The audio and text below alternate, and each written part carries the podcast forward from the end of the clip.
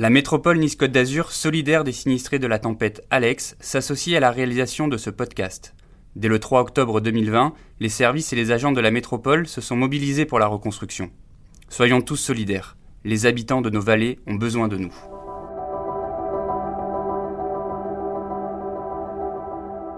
Une nuit d'apocalypse. On nous a totalement oubliés. On n'a pas pris conscience qu'on pouvait être autant impacté que les autres. On ne renoncera à rien, on repartira et on reconstruira.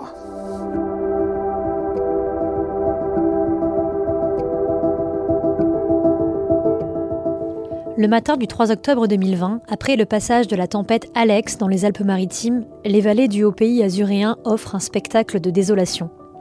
La nuit, des pluies violentes ont fait gonfler les rivières et l'eau a emporté sur son passage des maisons, des routes, des voitures, de la Vésubie à la Roya, ce sont des centaines de personnes qui se retrouvent d'un coup privées d'eau et d'électricité.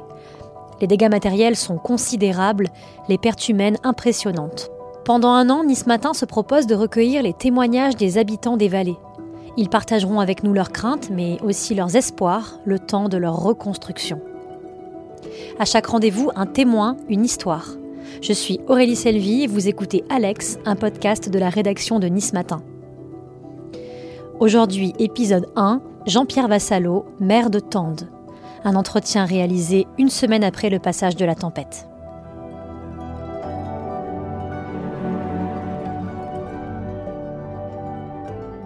Cette journée de vendredi, c'était l'horreur. On nous a prévenu le matin, la préfecture nous a demandé de réunir euh, notre cellule de crise. C'est ce que nous avons fait. Nous avons commencé immédiatement, puisque nous avons recensé en mairie toutes les personnes, lorsqu'il y a des alertes oranges, nous avons une liste de personnes qu'il faut sensibiliser et pour les prévenir qu'il risquait d'avoir de fortes pluies. Donc immédiatement, nous avons fait le nécessaire, nous avons fait le tour des campings, le tour des restaurants de monde, surtout l'ensemble de la commune, parce que je dois préciser que la commune, c'est la plus grande du département des Alpes-Maritimes. Elle est constituée d'un cœur qui est, la, ville de Tende. Après, il y a des hameaux, a un hameau important, Saint-Elmas de Tende. Il y a un, hameau, autre hameau Granil, après il y a Vievola, Canares. Donc vous voyez, c'est une commune très étendue et 17 700 hectares. Et, ces communes, ces hameaux sont séparés de nous par plusieurs kilomètres de route. Donc le matin, nous avons commencé à téléphoner un peu de partout, à, à recenser toutes les personnes que nous pouvions immédiatement contacter afin d'avoir un contact vraiment avec ces personnes-là pour leur dire attention. Demander aussi au refuge, aux hôtels, si des gens étaient partis en montagne, parce qu'il y avait des gens qui étaient là pour faire des excursions, recenser le nombre de personnes qui seraient éventuellement parties en montagne. Donc nous avons fait tout cela, mais sans prendre conscience de ce qui allait nous arriver. Donc dans l'après-midi, la pluie a continué, a été incessante. On nous a dit qu'il y aurait un passage vers, euh, d'abord c'était 15 heures, après ça a été plus tard, mais a, on a subi vraiment un, déluge à partir de, je dirais, de 19h. Vous savez, ça, a tellement été confus. À partir de 19h, on a, subi un déluge de pluie, et puis nous avons été totalement interrompus. Nous avons perdu l'électricité, nous avons perdu l'eau, et surtout nous avons perdu tous les moyens de communication avec l'extérieur. C'est ça qui me semble impossible. La gendarmerie qui était sur place, nous avions sept gendarmes sur place, les pompiers qui étaient sur place, donc n'arrivaient plus à contacter, contacter l'extérieur. C'est la leçon qu'il faudra tirer d'abord de cela, qu'une population de 2000 personnes puisse être totalement isolée à l'époque où maintenant on arrive à communiquer avec la Lune, et bien nous on n'arrivait plus à communiquer avec la Vase clos total. Et après ça a été une nuit d'apocalypse. C'était le bouche à oreille qui s'est mis à marcher. On venait nous prévenir, il y a l'eau qui monte dans telle maison, il y a l'eau qui monte dans telle maison, euh, l'eau affleure les ponts, catastrophe. Nous avons vraiment euh, subi vraiment la, pire des atrocités quand vers 22h30, 23h, on nous a dit il faut évacuer euh, l'EHPAD Saint-Lazare moi, ça, j'étais ahuri, évacuer les pas de Saint-Lazare. Donc, ça veut dire que l'eau a, monté d'une façon extraordinaire. Donc avec le personnel soignant, avec les pompiers, avec les moyens que nous avons sur place, les pompiers, le personnel soignant, la gendarmerie, la population, qui, gens se sont prêtés spontanément. Donc on a évacué 70 personnes dans des conditions apocalyptiques. On les a évacuées depuis l'EHPAD de Saint-Lazare jusqu'au centre de convalescence. On a mis au centre de convalescence, ils sont retrouvés avec 300 patients et eux aussi étaient sans eau. Ils avaient heureusement le groupe électrogène qui marchait parce qu'il y avait un groupe électrogène, mais on ne pouvait leur donner pas, pas d'eau. Ils ont, euh, alors, ça s'est passé dans, je dirais dans de bonnes conditions, parce qu'en fin de compte, on était évacué ces 70 malades euh, ou patients, on est arrivé à les évacuer dans, des conditions, dirons-nous, euh, le plus décemment possible. Voilà. Donc cette opération, une fois qu'elle a été terminée, pour moi le cauchemar a continué. Parce que moi, on venait me dire, il y a la maison de tel qui menace de partir, la maison de tel qui menace de, partir. Et, on, on, était là, on était là impuissants. Alors on est resté dans notre, dans PC. On est resté là jusqu'à. Moi, je suis resté jusqu'à minuit et demi, mais on a décidé donc de dormir sur place parce que je leur ai dit, il faut qu'on reste ici parce que c'est le seul moyen que les gens pourront, en essayant de nous contacter, de, nous trouver ici, ici à la mairie. Donc, moi, j'ai dormi une heure au pied de, la mairie dans ma voiture. Euh, secrétaire de mairie sur, euh, sur place parce que j'aurais dit il faut qu'on reste 24 heures sur 24 à la disposition des gens. C'est ce qu'on a fait. Attendent, pendant la nuit, les pluies diluviennes ont causé de gros dégâts, faisant de ce village de 2176 habitants l'un des plus durement frappés des Alpes-Maritimes. Le samedi matin, quand on a ouvert les yeux, quand on s'est réveillé, ben c'était l'apocalypse. On, a, on a commencé à parcourir un peu le village. Rapidement, on a vu que les ponts étaient partis. On a vu que des maisons étaient parties. Ça semblait ahurissant. Mais, mais mince, là, il y avait deux maisons. Elles n'y sont plus. Et le pont, là, il est parti. Et puis l'autre pont est parti. Et puis les gens arrivaient, mais tu sais qu'il est parti aussi ce pont. La maison de truc, elle a été évacuée. C'était l'apocalypse. Et nous, impuissants, totalement impuissants.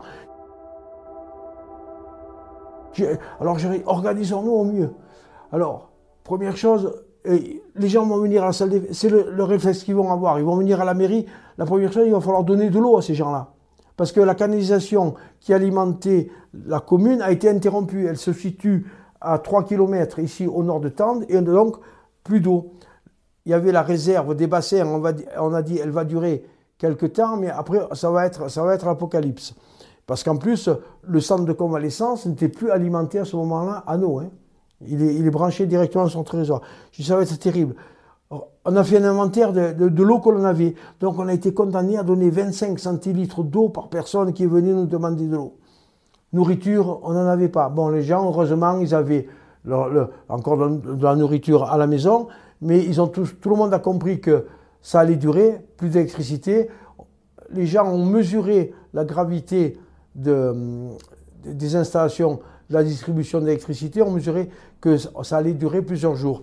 Ils ont eu heureusement ce réflexe, ils ont amené leur nourriture dans trois restaurants ici et un restaurant à Saint-Delmas. Ils ont amené leur nourriture et les restaurateurs bénévolement ont fait à manger pour, pour les, toutes les personnes qui venaient s'approvisionner chez nous. on, a commencé à s'organiser comme cela et on est resté 48 heures quand même sans, sans rien. On est resté 48 heures sans rien. C'est pas possible. Gonflés par la tempête, les eaux de la Roya ont emporté sur leur passage les réseaux téléphoniques, d'eau et d'électricité, mais aussi plusieurs maisons. Et en plus, euh, la blessure que l'on subissait de voir euh, les maisons partir, ces maisons qu'on a toujours vues, de voir ces familles qui ne... J'ai plus rien. Ma maison est partie, j'ai plus rien, même plus de papier, j'ai plus rien. Là, euh, quand je suis allé voir, on était si fiers de cette EHPAD à, attendre, l'EHPAD évacuée. Après, on apprend le cimetière de Saint-Elmas éventré. Alors là, c'est le coup de massue. Dans le cimetière, il y a nos familles. Le cimetière euh, a été fait avec la construction de Saint-Elmas de Tende. Ce sont les souches de familles de Saint-Elmas de Tende qui, sont parties. Tende, heureusement, le cimetière n'a pas été affecté, mais à Saint-Elmas, c'est vraiment les familles, vraiment les premières familles de Saint-Elmas de Tende, et encore euh, des familles qui sont enterrées encore régulièrement. Donc, cimetière éventré à, 70%. Vous imaginez ce, que c'est Après, euh, à partir de lundi, du lundi, ça s'est amélioré. Là, moi, je ne comprenais pas parce que les gens me disent, on vient d'apprendre que euh, toute la journée de, samedi, il y a eu une noria d'hélicoptères qui ont tourné sur la Vésubie, sur la Tinée. Et comment ça se fait, euh, monsieur le maire, que vous n'arrivez rien à voir? Écoutez, moi, je n'arrivais à communiquer personne. Maintenant, on va, on, va arriver à communiquer, à faire comprendre à quel point on est isolé. Moi, je sais que Nice Matin avait fait une, grande page sur la Vésubie-Latinée. On avait un petit entrefilé, nous, dans la vallée Royale. On, on a eu le sentiment qu'on ne faisait plus partie de la France, qu'on était oublié. C'est le, sentiment de la population. On nous a totalement oubliés. On n'a pas pris conscience qu'on pouvait être autant impacté que les autres. Et surtout, pourquoi les, que ce soit toutes les instances ont vu qu'on n'arrivait pas à communiquer, pourquoi ils n'ont pas anticipé et, venir, et, et pourquoi ils ne sont pas venus nous voir de suite? Privé de ses routes et de ses ponts, Tende est alors coupé du monde. Seule manière de rallier le village, les airs. Une fois qu'on est arrivé à communiquer, à faire comprendre la gravité de notre situation. Le sous-préfet a pu commenter, commencer. Dans un premier temps, un hélicoptère est venu avec euh, un médecin du, SAMU. Le médecin du SAMU est de suite venu parce qu'ils avaient le souci du centre de convalescence. C'était une bombe hein, là-bas, hein, euh, en plus en période de coronavirus. Donc, euh, un médecin est venu, après le sous-préfet est, venu, et puis à, partir de ce moment-là, ça, s'est déclenché. Alors, c'est vrai qu'à partir de ce moment-là, comme je dis au président de la République, quand la machine France se met en route, c'est impressionnant. Donc, euh, il y a eu une noria d'hélicoptères. On, on nous a apporté donc l'eau, l'eau, euh, beaucoup de, livraisons d'eau. Ils ont établi une base à Breil-sur-Roya et il y avait des rotations qui, étaient faites entre Breil, entre, euh, Breil et Tende. Mais moi, je sais que le, dimanche midi, le, dimanche à 11h, je n'avais plus de nourriture. Plus de nourriture pour les gens. On n'avait plus rien.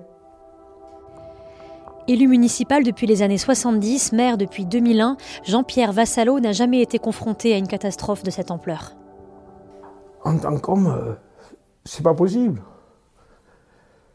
On est si fiers de notre village. On, on s'est tellement investi, mes prédécesseurs, tout le monde s'est investi pour ce village. On était arrivé à apporter en fin de compte, tout, ce qu'on peut souhaiter, dans, un village, dans un village de notre importance, on avait les couvertures médicales, on, avait une piscine chauffée, on avait des tennis, on avait les écoles, on avait une crèche qui accueille les enfants de 6h30 le matin jusqu'à 21h. On était arrivé à structurer notre village d'une façon remarquable. On a ce très beau, ce très beau musée des merveilles, on a, on arrivait à, à, mener chez nous des touristes vraiment qui venaient apprécier la, beauté d'abord de notre environnement et la qualité aussi de notre village, un musée des merveilles magnifique. Et puis tous ces emplois qui sont créés dans, ces hôpitaux, on, et on s'en aperçoit aujourd'hui à quel point on était bien. Pour les élus des villages sinistrés par la tempête Alex, des images resteront gravées durablement dans les mémoires le moment le plus intense a été le matin, dès, que le jour est arrivé, qu'on a vu les, ponts, nos ponts, nos ponts qui sont partis, jamais arrivé. Comment les ponts sont, partis? Moi, j'arrive pour aller voir l'EHPAD, et j'arrive, il n'y a plus de pont. Et puis je regarde, et les deux maisons qui étaient là, elles n'y sont plus. Alors là, ça a été un cauchemar. On apprend qu'un berger, un berger qui était au col de Tende, euh, il, faut, il, faut contacter ce, il faut contacter ce berger. Après, le, le, le bouche à oreille, parce qu'il y avait des pompiers qui étaient stationnés là-haut au col de Tendre, les pompiers qui, font la, qui gardent 24 h 24 le tunnel du col de Tendre. Là, il a commencé, il a commencé à avoir des informations que nos deux bergers auraient été évacués vers l'Italie. C'est le bouche à oreille, c'est dangereux aussi.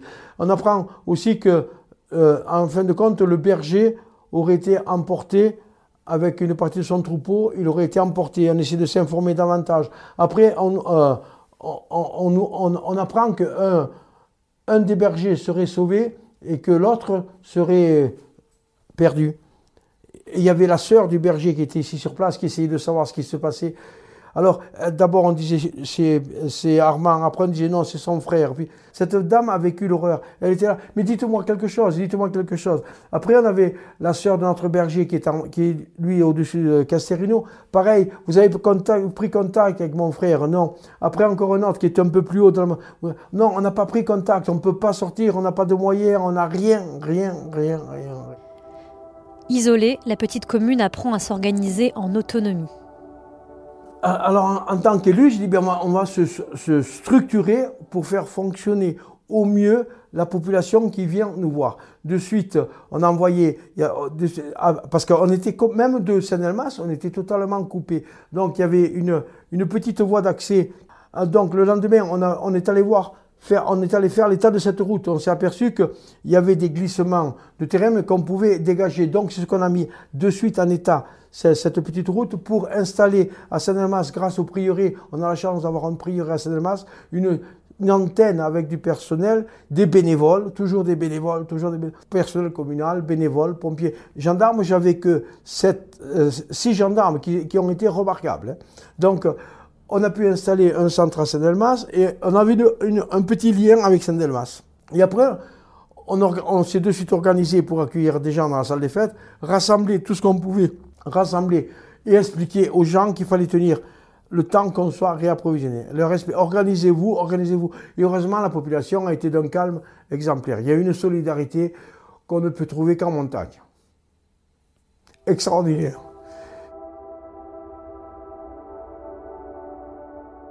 Grâce à cette solidarité, on, a pu, on a pu gérer, on a pu gérer l'urgence. En même temps, on recensait, parce que les gens venaient nous... Et c'est la pression qui montait de plus en plus. Il arrivait... Euh, euh, ma maman, elle a un traitement de cancer. Elle arrive en fin de traitement. On a l'oxygène. La bouteille d'oxygène, elle est vide. On devait être approvisionné à telle date. Ça a été un cauchemar. Ça a été un cauchemar. Mais ça s'est fait vraiment, je dirais... Euh, chacun a exprimé sa, son inquiétude, sa désolation, sa tristesse. Mais tout le monde avait compris qu'il fallait qu'on se suffise à nous-mêmes. Et alors surtout, surtout, on se projette vers l'avenir. On ne veut pas laisser un sentiment de, qu'on puisse renoncer à quoi que ce soit. On ne renoncera à rien, on repartira et on reconstruira. Se projeter, reconstruire, pas une option mais une évidence pour Jean-Pierre Vassalo. Le 7 octobre, il était d'ailleurs aux avant-postes pour marteler ce message auprès d'Emmanuel Macron en visite à Tende. Ah, il faut voir très loin. Sera, malgré toutes les contraintes que nous aurons, parce que maintenant le président de la République est venu, le président du département est venu, le président de la CARF est venu, le président de, de la région est venu, le maire de Nice, président de la métropole, est venu. Donc on a l'engagement qui va nous aider. Et l'engagement qui a été pris a été pris en présence de la population. Donc le président de la métropole est encore revenu hier au CHU parce qu'on avait, on avait, avait des craintes.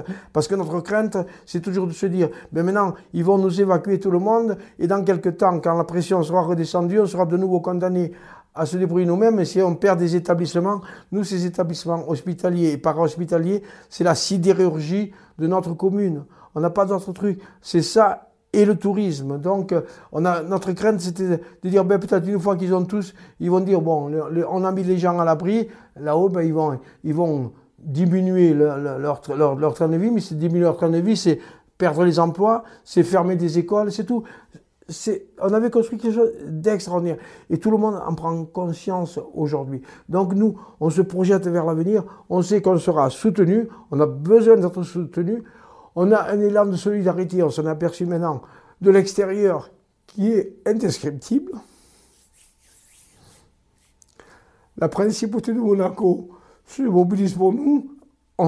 de partout, de partout, les gens ont pris conscience de notre notre désespoir. De, je ne dirais pas, nous non, le moral, on le tient bon. On est des montagnards. Mais les gens ont pris conscience qu'on a besoin d'aide.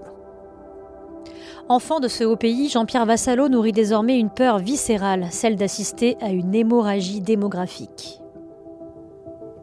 C'est ma crainte. Parce que si on ferme un des établissements, hospitaliers et para-hospitaliers, ben les gens, on n'a pas d'emploi. C'est la sidérurgie, on n'a pas d'autres emplois. Et, même notre commerce local, on a beaucoup de restaurants, tout ça. Ils ne vivent, ils ne travaillent que grâce, bien sûr, à la population locale, mais grâce au passage, grâce aux touristes qui viennent. Je vous dis, 40 personnes qui viennent au Musée des Merveilles. J'avais la chance que la région avait mis ce train, ce train exceptionnel, le train des merveilles, qui tous les jours nous amène ici 200 personnes qui se répartissent dans l'ensemble du village. Un centre de ski de fond à Casté, un centre de ski de fond à Casterino. On, on avait tout, on avait tout, on avait tout. Le temps de l'urgence passé, l'élu sait qu'il faudra tirer les leçons de ce drame.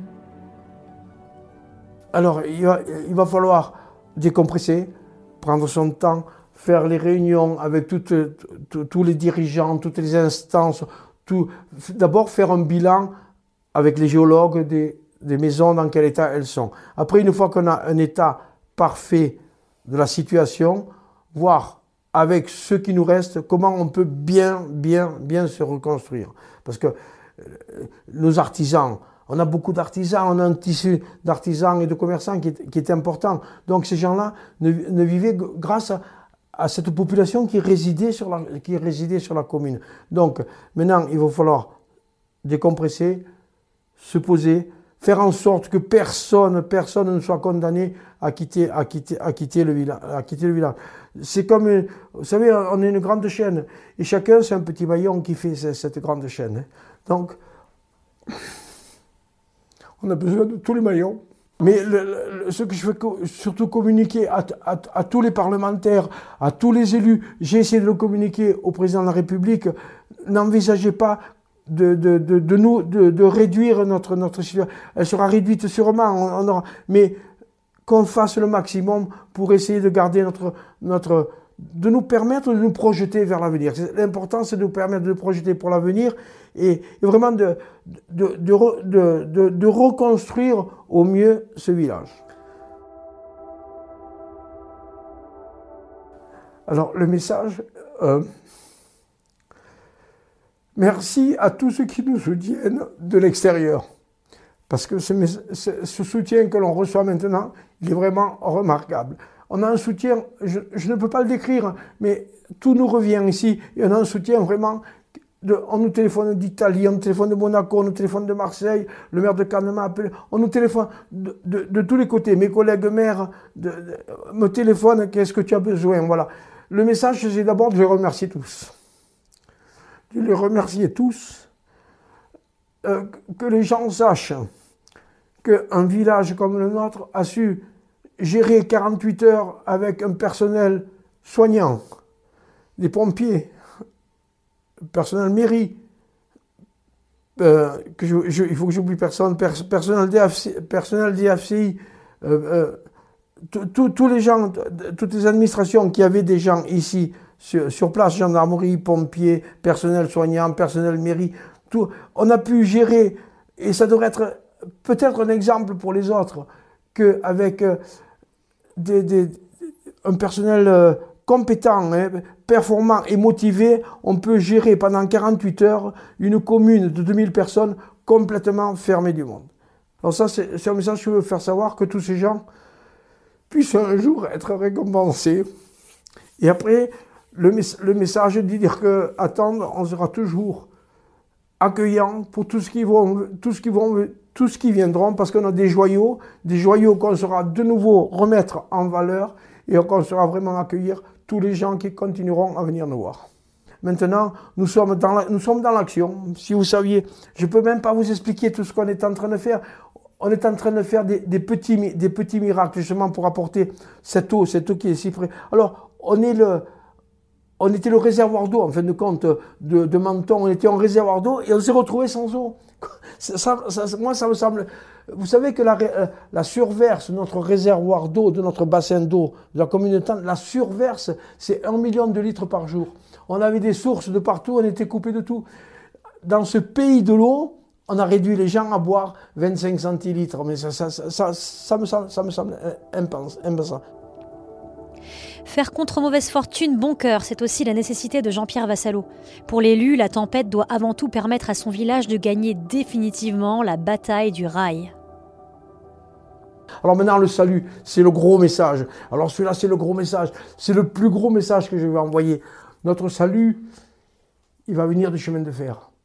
Alors, que tout le monde prenne, que tous les élus, mais au plus haut niveau du gouvernement, que tous les élus prennent conscience de l'importance du chemin de fer. Ce chemin de fer, plus grand ouvrage ferroviaire fait en 1890 avec des tunnels hélicoïdaux qui reliaient la Suisse, l'Italie, la France et Monaco. Plus grand ouvrage ferroviaire, cordon ombilical indispensable. Alors, parce qu'on avait les craintes, on avait peur que cette, ligne de chemin de fer s'éteigne comme une bougie. Et bien non, maintenant que tout le monde vraiment prenne conscience de l'importance ce chemin de fer et qu'on mette un terme vraiment définitif, mais ça c'est le message que j'envoie aux plus hautes instances gouvernement, qu'on mette un terme définitif à cette convention de 1970 qui oblige encore l'État français on parle de dommages de guerre. Comment en 1970 on va parler de dommages de guerre où on obligeait l'Italie à financer le tronçon entre Tende et Bray? Alors qu'on en mette un terme à ça, que chaque État paye ce qui lui incombe et que cette voie ferrée qui aurait dû être inscrite au patrimoine mondial puisse être au plus tôt, au plus tôt remise dans un état de marche, je dirais normal, parce que quand elle a été inaugurée en 1928, c'était une ligne entièrement électrifiée. Peut-être on a manqué d'ambition en 1979 quand on l'a remise en état, parce que si à ce moment-là on avait commencé à faire du transport de marchandises, on aurait soulagé déjà le tunnel du col de Tende. Alors cette voie ferrée maintenant devienne l'objectif numéro un de tout le monde. N'oublions pas qu'elle rejoint l'Italie, la France, Monaco et la Ligurie, l'Italie du Nord et l'Italie du Sud. Maintenant, notre espoir, notre espoir, parce que la route, il va falloir peut-être un an, peut-être deux ans, parce que la route, on ne doit pas la réparer, il faut la reconstruire. La reconstruire, ne plus se tromper. Malheureusement, les contraintes de construction de la route font que c'est une route de bas de vallée. D'un côté, il y a la montagne, de l'autre côté, il y a la, rivière. Euh, la route repose sur des infrastructures, des murs qui ont été construits à l'époque, mais il va falloir reconstruire cette route avec des contraintes bien, particulières pour pas que l'événement qui vient de se produire puisse se reproduire, parce qu'il faut prendre conscience de tout ce qui arrive. Il y a des changements que l'on ne prévoyait même pas. Donc, euh, la route, il va y avoir peut-être un an, peut-être deux ans avant qu'elle soit reconstruite. Maintenant, la, priorité, c'est le chemin de fer. Mais on a besoin, on a besoin des deux. On a besoin des deux parce que le chemin de fer ne suffira pas. Le chemin de fer, c'est ce qui va nous, euh, relier vraiment au reste, je, dirais, au reste, euh, au monde extérieur. C'est notre oxygène. Voilà. Si, on n'a pas ça, on sera vraiment condamné alors à ce moment-là à mourir.